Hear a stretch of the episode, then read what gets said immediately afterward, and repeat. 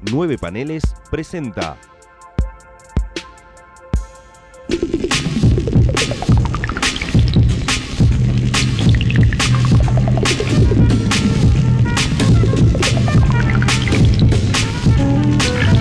Hermandad condenada. Bienvenidos a un nuevo episodio de Hermandad Condenada, el podcast de nueve paneles dedicado a lo de un patrón. Mi nombre es Gonzalo Ruiz y ya estamos en el anteúltimo episodio, tal vez anteúltimo podcast que salga por un tiempo. Fin de primera temporada para la serie para nosotros, ya que me tomaron un breve descanso, como dije en su momento, no, no tan breve, para hacer lectura del vasto material que tenemos de un patrón para empezar allá a los bifes próximamente con la parte de los cómics, así nos entretenemos más porque como ustedes saben, el universo de un Patrol es muy vasto y no está atado únicamente a una serie de televisión, sino también a años y años de publicación en papel.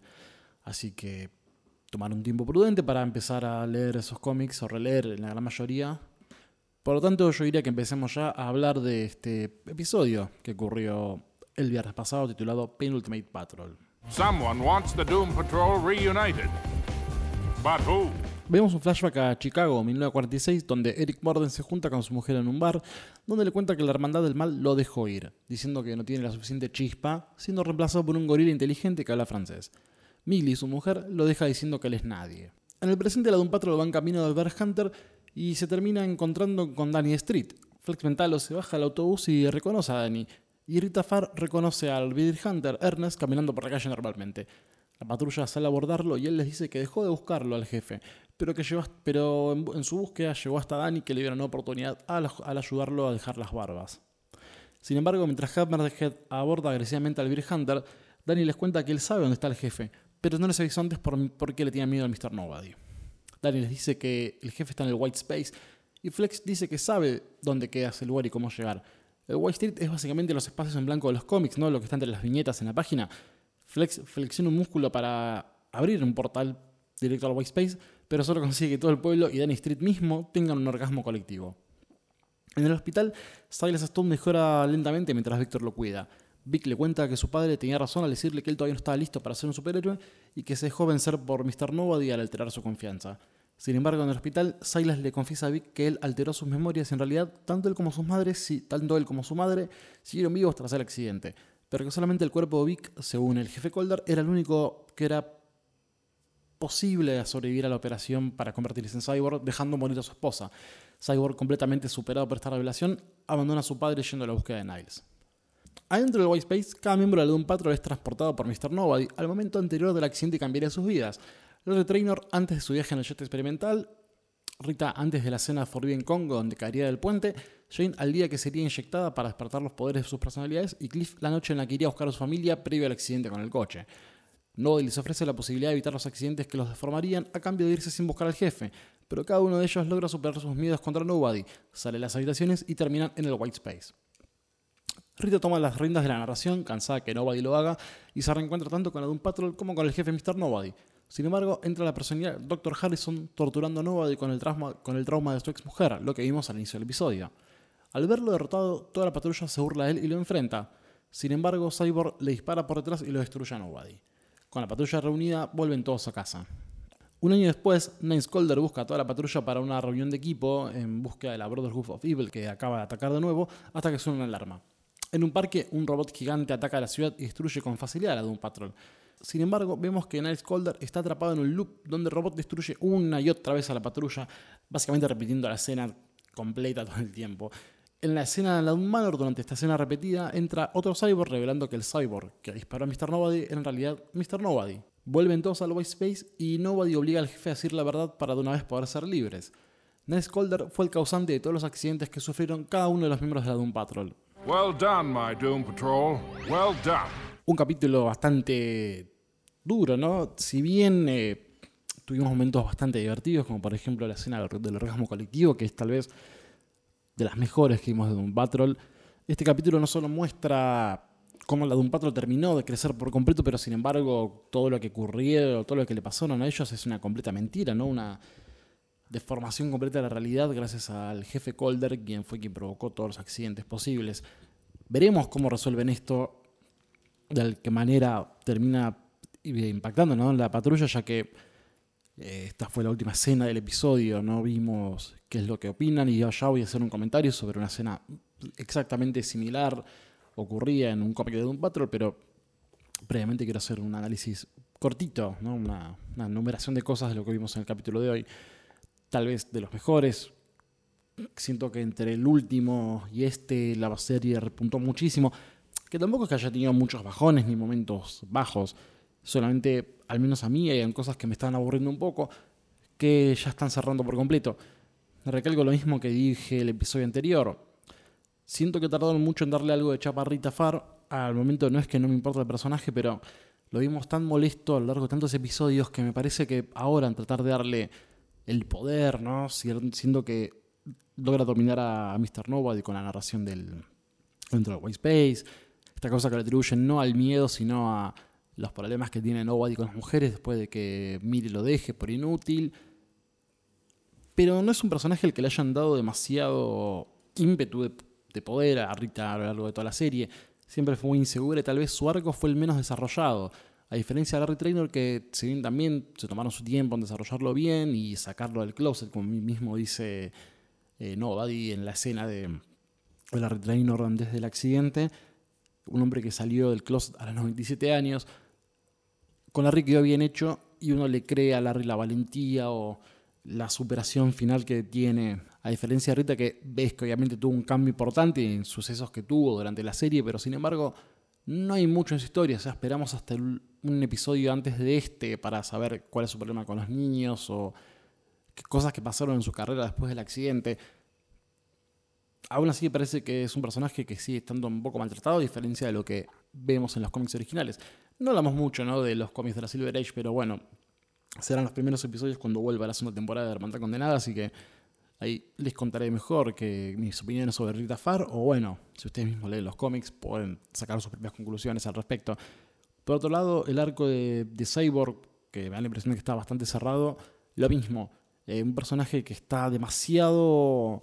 que estuvo demasiado como figura de autoridad, tratando de ser como el héroe que necesita un grupo de superhéroes completamente derrotado y que también su vida fue un completo, una completa falacia el hecho de que su padre lo dejó vivir a él y nunca le dijo que en realidad la madre había muerto, sino que la dejaron morir.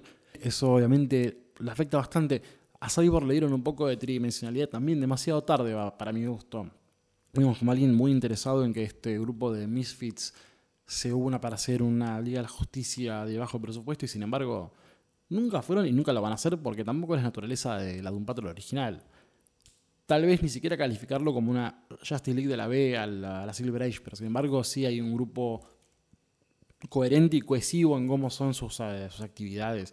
Tal vez más cercano a los X-Men que a la Liga de la Justicia, ¿no? hablando de paralelismos entre grupos comandados por alguien. Siendo que, bueno, Justice League no tienen, no tienen un comando, a diferencia de los X-Men que tenían a Xavier, que claro, comanda adolescentes. Acá no es que hay adolescentes, pero hay personas severamente dañadas que obviamente necesitan la ayuda de alguien que los guíe para ser héroes en este caso. Por lo tanto, la revelación de Silas también impactante. No creo que la, el núcleo que une todo lo que pasa en el episodio es una cuestión de revelaciones. Es todo parte de un juego de ajedrez gigante que aparentemente quien maneja ambas, puntas del, del, tablero es el jefe mismo. Ya que, bueno, Sales Stone le cuenta a Víctor que el que tuvo esta idea fue el jefe mismo de, rescatar solamente a, a Víctor porque se podía bancar las operaciones tan complicadas. Lo cual lo pone ahí no como un villano, sino como la voz de la razón. Sin embargo, veremos qué ocurre ¿no? el siguiente, el último episodio. Si el jefe es efectivamente el gran villano o simplemente es alguien que trató de hacer lo mejor posible para estas personas rotas. lo último que dice el jefe es, lo que a ustedes les pasaron no fue un accidente, fueron cosas causadas por mí. Eso obviamente te deja un margen de villanía, ¿no? Al de alguien completamente controlador, eh, macabro. Algo que no le cojaba muy bien a la actuación de Timothy Dalton, excelente, ¿no? Por otro lado, pero digo, las pocas veces que veíamos las interacciones del jefe, lo veíamos a alguien muy atento. El jefe era una persona algo atenta en la Silver Age. Sin embargo, en los cómics de Grant Morrison, él siempre fue como alguien más distante, alguien más frío, calculador, propio de una persona muy inteligente. Piénsenlo eh, como si fuera Rick Sánchez de Rick y Morty sin la cuestión del alcoholismo o los excesos de insultos, ¿no? Pero hemos piensa una persona que es tan extremadamente inteligente que está más allá del bien y del mal y de la, humanidad misma. Es una persona que ya piensa de manera racional cualquiera sea su- sus actividades. Obviamente, el chiste de Rick and Morty, al ser, mm, tener cuestiones de comedia, el personaje siempre va a ser hiperbólico, pero hay nexos en de cómo, cómo actúa Rick que son bastante parecidos al jefe en Grant Morrison.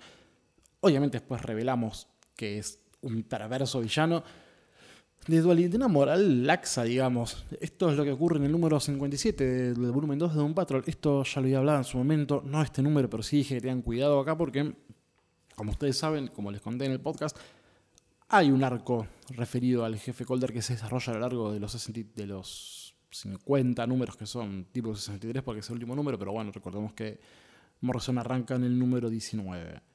No voy a hacer matemáticas en vivo, pero bueno, ahí tienen un lindo puñado de números solamente de Morrison para leer. Vemos que obviamente el jefe siempre está atrás de algo que se va revelando a poco hasta el número 57, titulado La naturaleza de la catástrofe, The Nature of the Catastrophe, donde si leyeron el número 56, que lo había hablado cuando leí de Crazy Jane, la cuestión de el arco de Miranda, la última página del último número del 56 terminaba con Joshua en el piso muerto, siendo descubierto por Cliff Steele, Robotman, que obviamente ve también al jefe de pie. Cliff enfrenta al jefe que de manera completamente indiferente le dice, sí, Joshua está muerto, y lo conduce hacia su laboratorio, al famoso Think Tank, que ya había mostrado también previamente a Revis, no me acuerdo en qué número, y le cuenta cuál es el plan maestro del jefe. Está desarrollando una tecnología de nanotecnología, mejor dicho, donde estas herramientas, estas, no sé bien cómo llamarlo, estas moléculas muy pequeñas, pueden hacer varias cosas como crear alimento. De hecho, una de las escenas que vemos es como el jefe con esta gran tecnología arma una barra de chocolate. Le dice a Cliff que también pueden hacer carne para todo el mundo. Básicamente se posiciona como un dios. En el medio de todo esto también le revela cuál es la, real naturaleza del jefe. Su intención es largar esta tecnología a lo largo del mundo para crear catástrofes y así generar personas nuevas, ya que también él mismo, el jefe, lo dice. Voy a buscar rápidamente. Eh, las enfermedades y la muerte ahora son simplemente problemas menores y corregibles. El jefe con esta tecnología puede hacer lo que quiera y su intención es destruir al mundo para crear seres nuevos.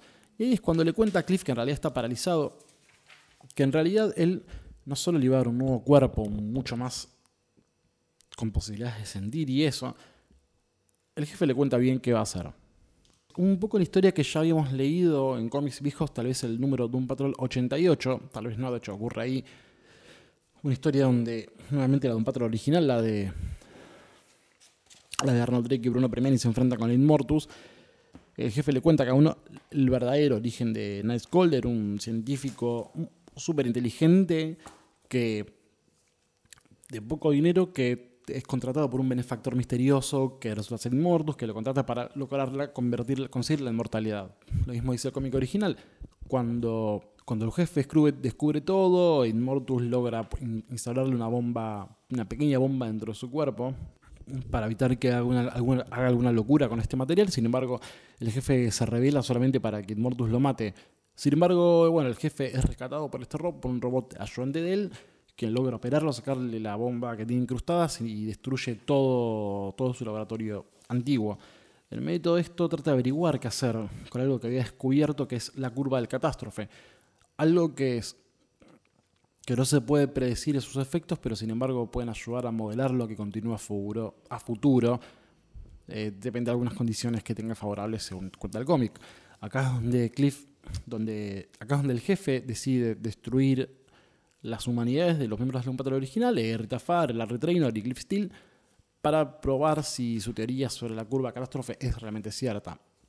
Lo es, obviamente después hace un rip-off, un un recuento, ah, después hace un recuento de la historia de la Doom Patrol, las sus aventuras, hasta el día de hoy.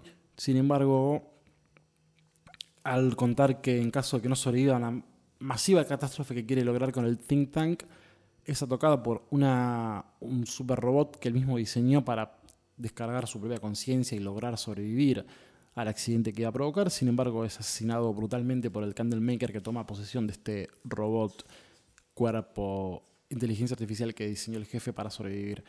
Una historia completamente pesada y heavy. Realmente lo que ocurre con el jefe es maquiavélico. Y acá es donde la Doom Patrol ya sus últimos números. No estamos en el 57. De acá hasta el 63. La historia solamente es lo más dark posible hasta el final de Morrison. Una historia espectacular por otro lado. Es como la madre de todas las batallas. Lo que ocurre primero con el Candlemaker. Y después con Cliff tratando de tener como sea este ataque extraño que, va, que iba a lanzar el jefe, porque lo más divertido de todo es que cuando, spoilers, la Doom Patrol logra detener de, de cierta manera, ya verán cómo, al Candlemaker, en el medio de todo esto Cliff les cuenta que el jefe ya puso en marcha su mecanismo, les quedan horas para detenerlo.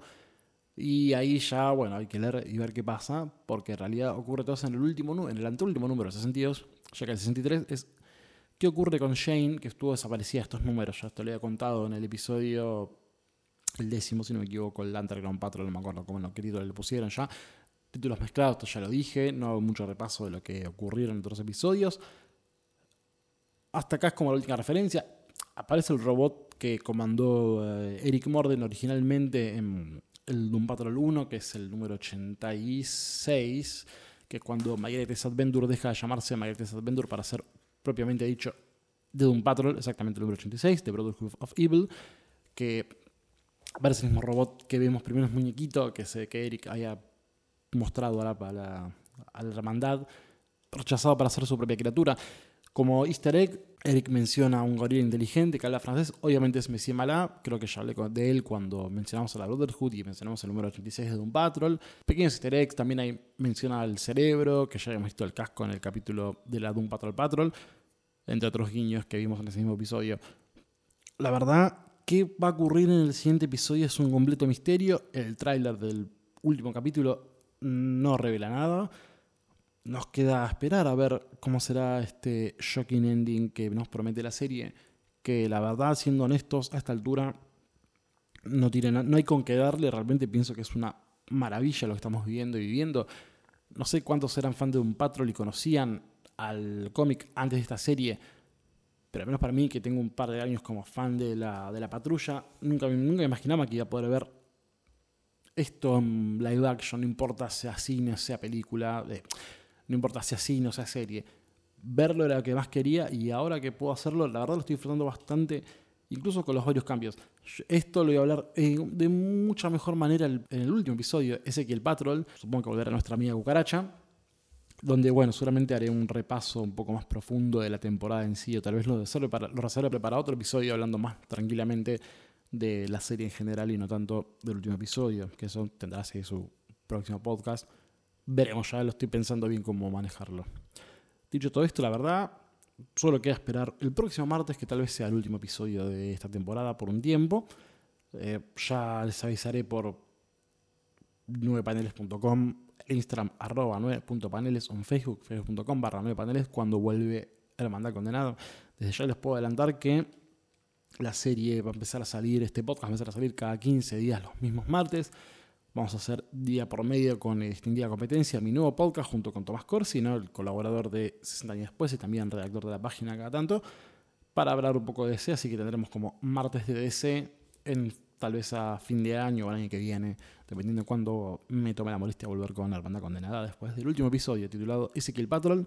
Mi nombre es Gonzalo Ruiz, me buscan en Twitter como arroba Ruiz, usen el hashtag 9 paneles y Hermandad Condenada para hablar al respecto. Y con eso los libero hasta el viernes, cuando veremos la transmisión de Ezequiel Patrol. Hasta la próxima.